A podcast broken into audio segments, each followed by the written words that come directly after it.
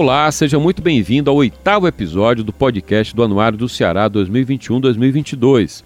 O Anuário é um produto multiplataforma. Está aqui em formato podcast, também está na Rádio Povo CBN, na CBN Cariri, todo dia de manhã no quadro Tá no Anuário e também na TV, no canal FDR. Você também pode acessar os episódios desses podcasts no formato televisão, portanto com imagem, no outro, no outro tipo de formato, pelo YouTube. Está lá tudo completinho. Você pode acessar também pelo site do Anuário, anuariodoceará.com.br. A edição impressa do Anuário tem 680 páginas, divididas em 13 capítulos. Um retrato completo do Ceará em diferentes dimensões. Tem informação sobre o governo estadual, todo o organograma do Estado, com perfil de secretário, com as funções de cada um. Tem também quais são os órgãos federais no Ceará. Você tem informações sobre cultura, sobre economia, sobre infraestrutura, sobre meio ambiente e também urbanismo. E por falar nisso, meio ambiente e urbanismo, é que eu converso agora no nosso episódio do podcast do Anuário com a secretária titular do Urbanismo e Meio Ambiente, a secretária titular da SEUMA. É a SEUMA que age sob pressão do mercado, porque quer agilidade e ao mesmo tempo tem a missão de preservar o nosso meio ambiente. E quem toca essa agenda, uma agenda muito complexa, é a secretária Luciana Lobo. Secretária, seja muito bem-vinda. Eu que agradeço o convite, Jocélio. É um prazer estar com você. Muito bem. Secretária, primeiro ano da sua gestão, primeiro ano da gestão do atual prefeito, Zé Sarto. A minha pergunta para a senhora é que nesse período, estamos aqui no mês de outubro, é, nesse período que nem sequer completou um ano, o que é que a senhora faria de balanço desse começo de gestão à frente da Silva? É importante consignar, né, Jocélio, que as coisas esse ano não caminharam no ritmo que nós gostaríamos que tivesse caminhado. Estamos aí enfrentando o segundo ano de pandemia, é, aproximadamente três meses de isolamento rígido, coincidindo aí é, o período de pandemia com o início das nossas atividades aqui na secretaria. Então, talvez a gente não tenha conseguido imprimir o ritmo que gostaria. Agora, é importante colocar algumas vitórias que tivemos, né? O avanço no nosso sistema de licenciamento, que vem passando por aprimoramentos constantes. Hoje, o licenciamento da SEUMA é 100% digital, não é necessário a presença física do requerente aqui na SEUMA em nenhum momento, a não ser que ele deseje conversar com algum dos nossos analistas, tirar alguma dúvida, enfim. É importante também consignar, do ponto de vista ambiental, a adesão de Fortaleza ao compromisso Race to Zero, né? Então, a gente é, conseguiu é, fazer com que nossa cidade estivesse aí irmanada com outras cidades e empresas ao redor do mundo que entenderam que esse compromisso ambiental é absolutamente relevante e que essa pauta ela é atual e urgente, que não pode é, esperar mais nem um pouco. E estamos aí em processo de estudos para retomada de revisão de plano diretor. Então, acho que são é, medidas importantes e relevantes para a nossa cidade. Pois é, na abertura, eu falava em duas forças que agem sobre a SEUMA, que é uma secretaria estratégica em qualquer cidade do mundo, não é? Porque tem uma pressão do capital, que quer construir, quer fazer prédio, quer, quer enfim, expandir, ao mesmo tempo um zelo que cabe à SEUMA é, exercer, um zelo sobre o meio ambiente, sobre a legislação, cuidar da, do cumprimento da lei. Como é que a senhora diria que essas duas forças hoje interagem na cidade? Em que medida a senhora diria que há compreensão do mercado, ou maturidade do mercado, num tempo em que a gente está falando de ESG, de valores que são mundiais, perseguidos pelas empresas? Em que medida o mercado do Ceará, de Fortaleza, está mais maduro para entender que a expansão dos negócios não pode ir de encontro ao meio ambiente? É natural que essas forças elas sejam antagônicas, sabe, Jocely? E daí eu compreendo que o papel da SEUMA é justamente mediar essas forças desses grupos de interesse, né? Enquanto determinada parte da sociedade deseja expandir a construção de uma maneira é, mais intensa, outra parte da sociedade compreende que talvez não fosse o caso de construir mais nada. Né? Então, o nosso papel aqui é atuar para que seja defendidos os melhores interesses da cidade de Fortaleza, mediante a visão de gestão do prefeito Sarto e também o planejamento que existe dentro do Fortaleza 2040. Então, é natural que haja esse movimento de forças antagônicas e nós compreendemos, como eu disse, que nosso papel justamente é fazer a mediação desses elementos aí que às vezes se chocam, mas respondendo especificamente à, sua questão, como o mercado vê essa, essa questão é, do avanço da pauta ambiental, é natural que haja uma maior maturação é, e, um, e um maior entendimento por parte dos nossos empresários que não dá para secar a fonte, né, por assim dizer, que não dá para explorar de forma desordenada. E eu compreendo que essa, essa visão ela está bem implantada aí por parte é, na, na, dos nossos construtores, desse mercado aí da, da construção civil. A senhora falou em antagonismo, né? É natural que essas forças sejam antagônicas. No entanto, o mundo vive essa agenda ESG, né, que é, diz respeito ao meio ambiente, na sigla em inglês, meio ambiente, governança e questões sociais. Parece que ainda falta um bocado de maturidade para o mercado, quando a senhora fala em antagonismo, para que ele compreenda que, ainda que aparentemente antagônicas, essas, esses interesses deveriam ser, na verdade, convergentes. Porque, como a senhora, a senhora comenta, o mundo já não aceita que, que algo seja feito em detrimento do meio ambiente. Impactos sempre há, mas que sejam mitigados, né? O que é que a senhora diria que é, de instrumento que a Selma tem hoje para defender esses interesses, o interesse da cidade do ponto de vista do meio ambiente? A legislação que a senhora tem à mão, a senhora considerou bastante para lidar com isso? A legislação está posta, né? E nós temos aí um, um, zoneamento bem preciso da cidade de Fortaleza. A gente tem a nossa lei de parcelamento, uso e ocupação de solos, instrumentos urbanísticos, enfim. O que nós temos hoje aí de lei, ela está é, atuante no sentido de defender o ponto de vista da cidade em proteção ambiental. Temos também o COMAN, que é um Conselho do Meio Ambiente formado paritariamente por sociedade civil e também por poder público, enfim, são vários elementos aí que estão caminhando juntos. E além disso, Jocélio, é, existe realmente esse é, movimento ISD que você falou, que está funcionando de uma forma muito forte no mundo todo. É, na data que estive em Brasília para representar honrosamente o prefeito Sarto na assinatura do compromisso Race to Zero de Fortaleza, me impressionou o porte das empresas que estavam lá.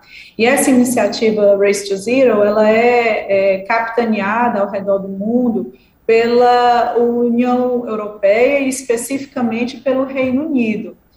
E nas conversas que nós tivemos lá com o embaixador e com a Lok Sharma, que é o representante da COP26 e, e especificamente a pessoa designada por Boris Johnson para tratar dessa pauta, ele nos falou dos fundos que estão aí pululando ao redor do mundo e são fundos especificamente para custear atividades que estejam alinhadas com a, a, a linha de trabalho ESG.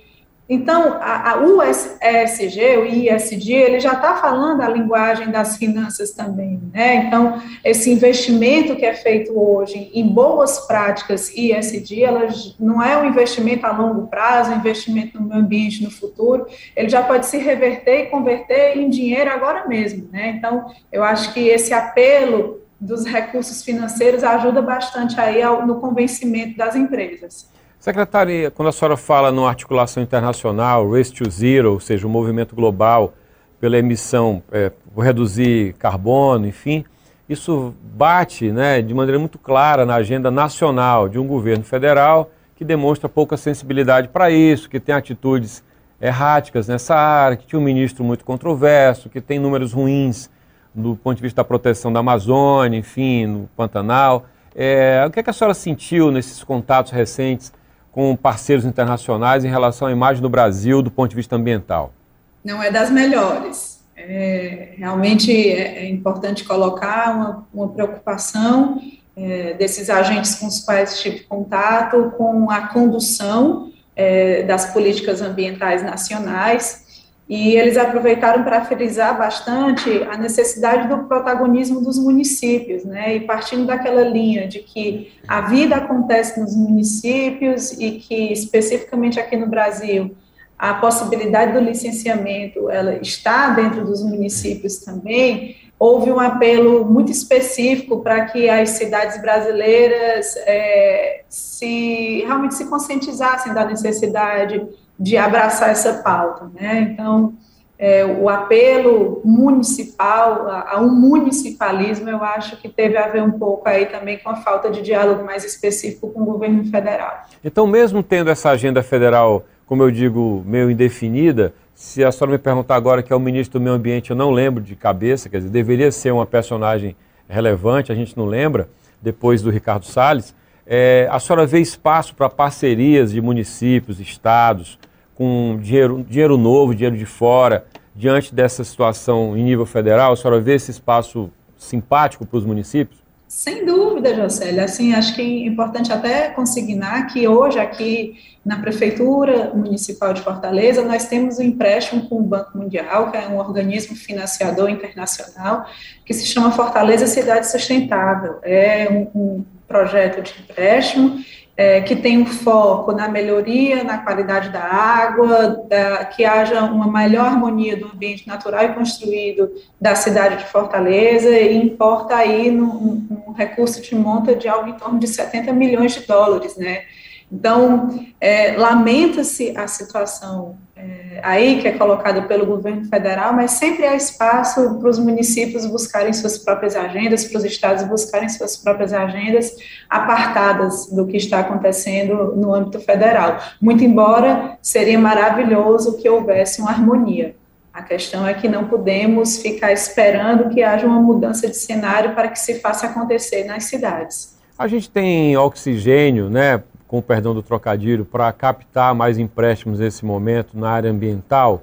Me vem à cabeça também uma, um empréstimo feito pela Prefeitura, ainda na gestão passada, com o CAF, que é outra instituição é, internacional, que inclusive acho que banca lá o Parque Raquel de Queiroz, que é uma grande obra da alçada da Selma também. Na verdade, a obra do Parque Raquel de Queiroz, ela está inserida dentro do empréstimo Fortaleza Cidade Sustentável, ah, esse, tá? Tá, ok. Isso, é, é, é uma das ações, e aqui aproveito para falar da maravilha, que é o Parque Raquel de Queiroz, é um parque linear, é, que deve passar por algo em torno de 14 bairros de Fortaleza, estamos próximos de entregar o trecho 6 desse parque, que vai ficar ali na região da Avenida Bezerra de Menezes, próximo ao Norte Shopping, com uma área muito interessante, é, para apreciação da população, especialmente nesse período de, de pós-pandemia ou, ou, nesse intra-pandemia, onde mais do que nunca é, se torna necessário e vital a, a, aproveitação desses espaços públicos, né? E daí, Jocélio, como a gente tem realmente esse empréstimo que está funcionando, que a, nós estamos em curso, né, em, no, em torno de 70 milhões de dólares e ainda estamos executando as ações que estão ali previstas, eu não vejo a necessidade de empréstimos extras aqui nesse momento, para que haja um pagamento de ações, porque nós estamos buscando realizar aquilo que está contratado. Tá, e com, com a CAF, qual é a parceria que vocês têm? Na minha cabeça era o Parque Aqueu de Queiroz. Qual é o empréstimo que a Prefeitura tem com o CAF e o que é que esse dinheiro novo representa para vocês? Jocélio, eu não tenho convicção como é o nome do empréstimo. Eu acho que era Cidades com Futuro, que tá. era o da, o da CAF, esse empréstimo específico, mas a gente não tinha correlação com atividades aqui da Selma, tá?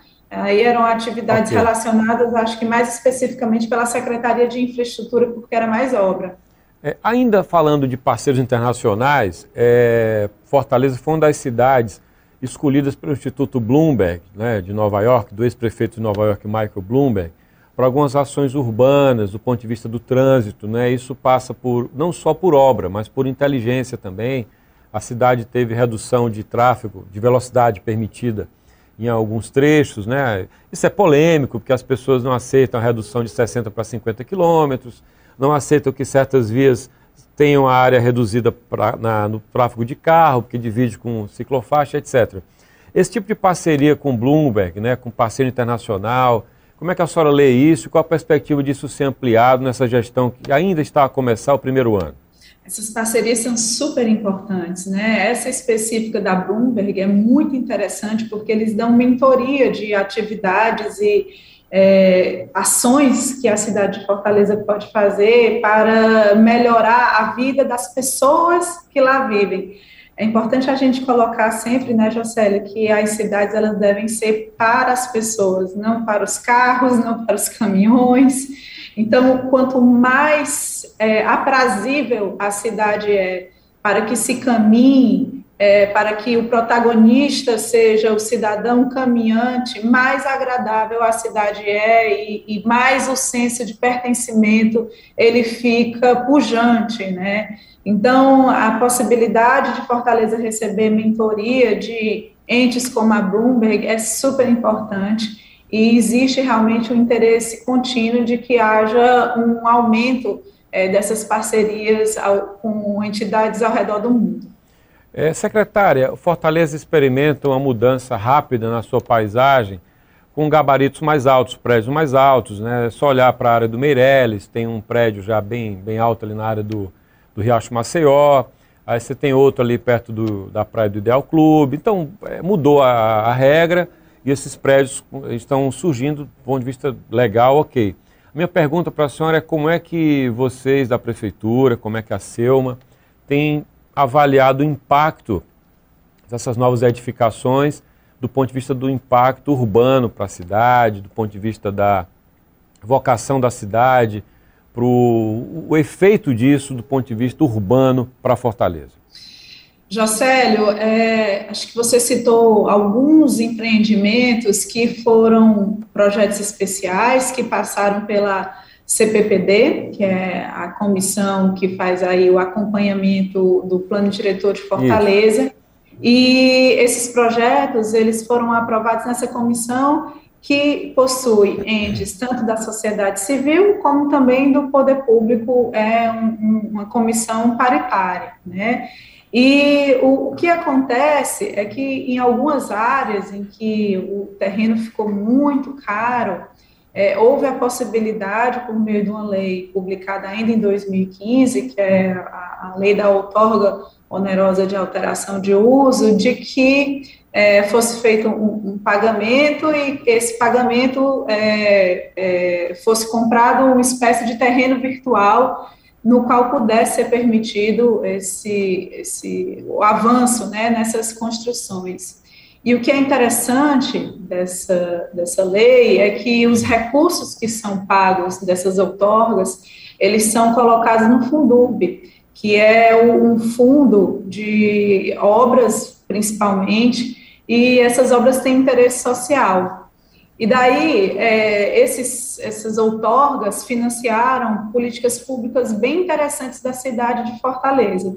Para você ficar é, no exemplo, boa parte das areninhas, que é uma política pública vencedora e que esteve bem presente aí na administração do prefeito Roberto Cláudio, foi financiada é, por esses valores dessas outorgas. Então, essas obras aí, que estão concentradas no perímetro mais específico da cidade de Fortaleza, é, foram capazes de financiar políticas públicas vencedoras como a Areninha espalhada na cidade toda, né? Então, é, é um contraponto bem interessante que eu acho importante a gente ressaltar aqui. Mesmo tendo isso, secretário, eu compreendo que é, é um, um modelo engenhoso para gerar essa receita, para gerar um impacto na cidade toda, é, o adensamento que é estimulado pela legislação, ele leva a uma espécie de homogeneização do uso, vai de encontro a alguns princípios de sustentabilidade, de você ter uma variação no uso dessas edificações.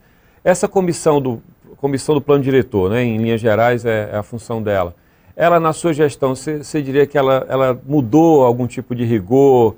Ela, ela, pelo menos, tende a ser mais rigorosa pela incidência de projetos? A senhora teme que haja algum impacto e por isso a comissão pode vir a ser mais rigorosa na aprovação?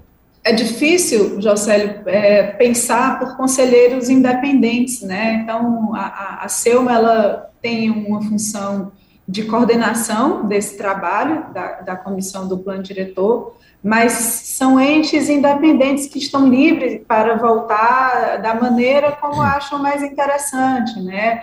Então, é difícil eu colocar aqui para você qual é a, a, linha de pensamento que está sendo colocada agora, porque depende dos conselheiros que lá estão.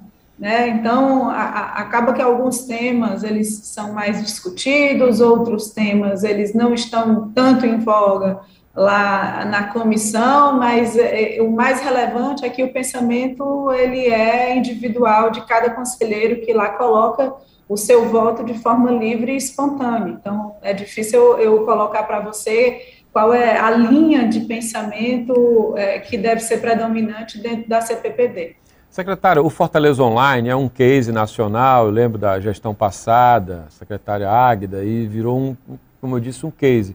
Recentemente teve um ranqueamento do ponto de vista das cidades mais é, adequadas para fazer negócio. E Fortaleza teve uma presença lá destacada, mas não tanto quanto teria se tivesse considerado o prazo que a prefeitura alega, que é o, o real, na aprovação de projetos. A senhora, na época, até me, me procurou, me fez esse reparo em relação ao ranking, né? que o ranking não considerava que Fortaleza é mais rápida que muitas cidades. Queria que a senhora lembrasse para o nosso telespectador o, o, com relação ao prazo do Fortaleza Online que vocês trabalham e esse ranking, se eu não me engano, do Banco Mundial. Isso, isso aí foi um, um, estudo encomendado pelo Banco Mundial. O nome do estudo era Doing Business.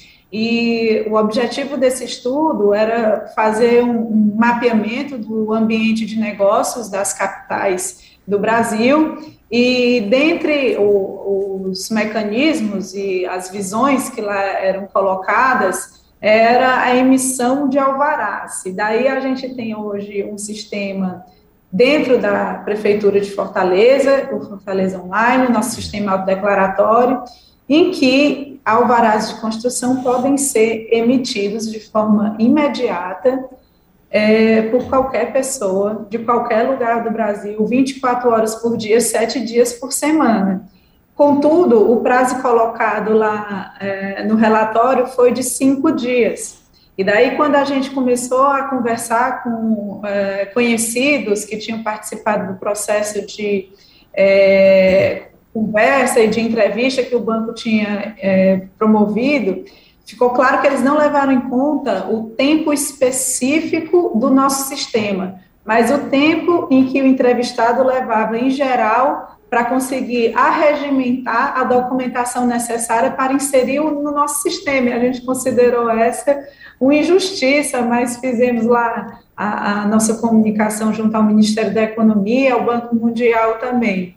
E é importante consignar que Fortaleza ficou como a capital mais bem colocada do Nordeste, mas compreendemos que há muito a avançar ainda, porque, do ponto de vista do licenciamento especificamente, que é a atividade monitorada por esse estudo aqui dentro da prefeitura, nós tivemos uma pontuação muito boa. Mas eles também fazem uma avaliação da atividade cartorial e também do tempo do Poder Judiciário e em determinadas atividades que são levadas em conta é, nessa avaliação e, e, e, nesse ranking, esses dois itens que eu coloquei, que foi a atividade cartorária e o Poder Judiciário, não ficaram tão bem colocados como a gente gostaria e acabaram puxando um pouquinho o nosso ranking para trás. Então, espero que haja aí uma, uma melhoria nesses ambientes também. Secretária, é muito comum que o cidadão ele cobre, é justo, né, que a prefeitura é, recupera uma praça, por exemplo, que ela vá lá e faça o asfalto onde não tem, que ela faça a obra pública. Ele paga o imposto, ele quer ver a obra ser feita. E ao mesmo tempo tem um ceticismo, não é de hoje, isso é histórico, é que haja manutenção desses equipamentos. Né? E a gente sabe que a prefeitura trabalha com o modelo de adoção de praças, por exemplo, em que uma empresa adota uma praça e ela fica cuidando da manutenção. Como é que Fortaleza hoje dialoga com o mercado para que o mercado possa assumir a gestão de alguns equipamentos públicos? E o que dizer em relação a isso, a necessidade de preservação de um ativo que é público, mas que nem todo mundo preserva? quais são os mecanismos que vocês têm para proteger o investimento que é público também? Jocélio, a fomentação desse sentimento de pertença, tudo na cidade, né? Esse sentimento de que o público não é de ninguém, ele é muito ruim. E essa prática adotada aqui pela Selma, que é da adoção do, das praças, áreas, canteiros, enfim, adoção e manutenção de pedacinhos da nossa cidade, que pode ser feito tanto por particulares, pessoas físicas, como também por associações, como também por empresas, é fundamental para a gente incutir nas pessoas e lembrar a elas que o que é público é de todo mundo. Nós temos uma cidade enorme, ampla, 2 milhões e 600 bilhões de pessoas, 600 mil pessoas estão a, a, aqui na nossa cidade. Não tem como o poder público atuar sozinho na manutenção da nossa cidade. E é tão importante que a população entenda isso e que colabore, sabe, Jocélio? E tão logo a gente consiga ampliar esse pensamento e conseguir incutir cada vez mais esse sentimento de pertencimento aos nossos cidadãos, a gente vai ter um, uma diferença cada vez maior na manutenção dos nossos espaços públicos. Ainda falando do Fortaleza Online, é, secretária, é, vocês simplificaram, ficou muito mais fácil. Ela falou, é automático, você vai lá e obtém um alvará é uma espécie de crédito que a prefeitura dá para o cidadão quando ele preenche os requisitos e aí é concedido alvará. Mas, claro, a expectativa é de que a prefeitura cheque as informações logo em seguida e veja se ele agiu de boa fé. Ou seja, de forma que não vale a pena mentir não é? para que se obtenha um alvará. É assim que funciona? Queria que a senhora explicasse melhor como é que funciona esse crédito que a prefeitura dá para o cidadão para tornar mais ágil o processo. Claro, então, assim, é, só recapitulando, nós temos um licenciamento aqui na Selva 100% digital. Uma parte desse licenciamento ele está inserido na plataforma autodeclaratória, e nessa plataforma a gente tem algo em torno de 57 serviços ao cidadão. E temos ainda o licenciamento digital. Esse licenciamento digital ele precisa da análise aqui dos nossos servidores e tem algo em torno de 80 serviços lá colocados. Então, falando especificamente da plataforma autodeclaratória, é um mecanismo que a Prefeitura de Fortaleza encontrou para simplificar e facilitar a emissão de documentos que poderiam ser parametrizados por meio da legislação local. Ou seja, se existe um cara crachá possível, no momento em que o cidadão coloca ali a documentação, o sistema pode emitir aquele alvará, licença, enfim, nós vamos trabalhar para que esse, esse sistema de fato atenda a essa agilidade que o cidadão, que o requerente, ele tanto necessita. Contudo, todo sistema autodeclaratório, ele necessita de um monitoramento eficaz. Se ele não tem um monitoramento eficaz, ele é apenas um faz de conta. E aqui nós levamos muito a sério o nosso monitoramento e até adianto que estamos avançando no nosso sistema é, autodeclaratório e vamos colocar um componente agora de inteligência artificial que vai facilitar o monitoramento feito pelos nossos servidores. Então, como é que vai funcionar esse componente de inteligência artificial? Um robozinho, ele vai ser ensinado a fazer uma varredura no nosso sistema e indicar possíveis bandeiras vermelhas para que o servidor aqui da casa faça a análise específica daquele documento. E aí, como é que pode ser uma bandeira vermelha? Só para dar um exemplo, se naquele documento ali que era para ser colocado, era, por exemplo, um, uma certidão de endereço, e o cidadão coloca uma folha em branco, por exemplo, o nosso robozinho vai identificar imediatamente que trata-se ali de uma folha em branco e essa bandeira vermelha vai cair na caixa do nosso analista para que ele possa tomar as providências necessárias com relação àquele documento que já, tem, já tinha sido emitido. Além disso, nós estamos aprimorando a nossa parceria com a AGFIS, que é a Agência de Fiscalização de Fortaleza, construímos uma matriz de risco bem interessante com eles para poder ajudá-los a, a, nessa indicação de quais seriam as licenças emitidas aqui pela SEMA que precisam de uma fiscalização em campo mais intensa. Lembrando que essa fiscalização em campo é uma competência específica da AGFIS e não aqui da SEMA. Então, esse sistema de monitoramento a gente entende ser absolutamente pertinente e necessário, até mesmo para validar essa, esse voto de confiança que é dado no cidadão, que ele também tem a parcela dele de responsabilidade, porque a partir do momento em que ele coloca daquela documentação e assina o termo de compromisso digitalmente de que aquelas informações eles são verdadeiras, ele é corresponsável da licença que é emitida.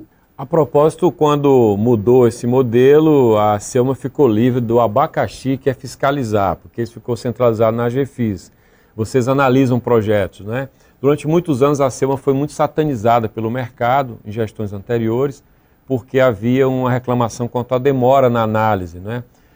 É, certamente o processo foi mudado, isso saiu da agenda do setor da construção civil, sobretudo, e veio a pandemia que deu um break na economia, enfim. Essa economia se recuperando, os, lançamentos voltando, secretária, o que é que a senhora vislumbra para concluir, em linhas bem gerais, é, da Selma no pós-pandemia? Algum processo foi revisto? Como é que vai ser doravante quando passar a pandemia?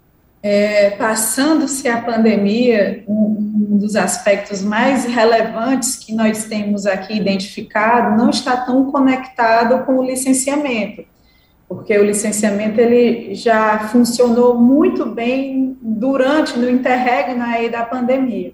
A gente não teve prejuízo realmente no atendimento aos cidadãos e, e graças a Deus, é, tivemos aí excelentes marcas em números é, de licenciamento, enfim, não tivemos é, queda por conta aí do, do atendimento remoto, graças à nossa digitalização. O que a gente tem pensado mais em cidade, é, nessa cidade pós-pandemia, é na melhoria desses espaços públicos e como a gente pode potencializar a vida no espaço público da cidade de Fortaleza. E nesse sentido, estamos trabalhando com a City Nova para a implantação de microparques na cidade de Fortaleza. Né? Estamos começando agora com cinco projetos pilotos, dois já foram implantados, a gente está agora desenvolvendo mais três projetos para atingir a marca dos cinco final, que, que, é o nosso compromisso junto com a City Nova, e a partir daí a gente é, vai expandir e escalonar na cidade inteira a implantação de microparques que vão ser ambientes interessantes para que a cidade possa viver lá, que as crianças possam aproveitar e principalmente que a gente possa se utilizar de espaços e áreas verdes ou áreas institucionais da prefeitura que estão aí meio de lado, que não estão sendo aproveitadas e a gente vai dar uma nova cara para que haja uma melhor utilização por parte da nossa sociedade. Então, só para concluir, começaria esses microparques quando? Ano que vem, quando a pandemia chegar a um nível mais tranquilo, seria isso? A gente já está com dois em andamento, tá? Que um é o Parque Zé Leon, o microparque Zé Leon, e o outro é o Seu Zequinha. É, e daí esses dois já estão em fase final de implantação. A gente vai fazer mais três, que é o, o projeto de aceleração que estamos fazendo com a City Nova. E quando pegarmos a experiência desses cinco iniciais, é, de acertos, de erros, são pilotos, né? Vai... Tá. Isso, quando terminar tá. esse piloto, aí a nossa pretensão é escalonar na cidade inteira. Ok, secretária, muito obrigado, foi um prazer, obrigado por aceitar nosso convite, boa sorte então na sua gestão. Até mais. Obrigada demais pelo convite, pela oportunidade de falar da Selma num público tão seleto. Até a próxima.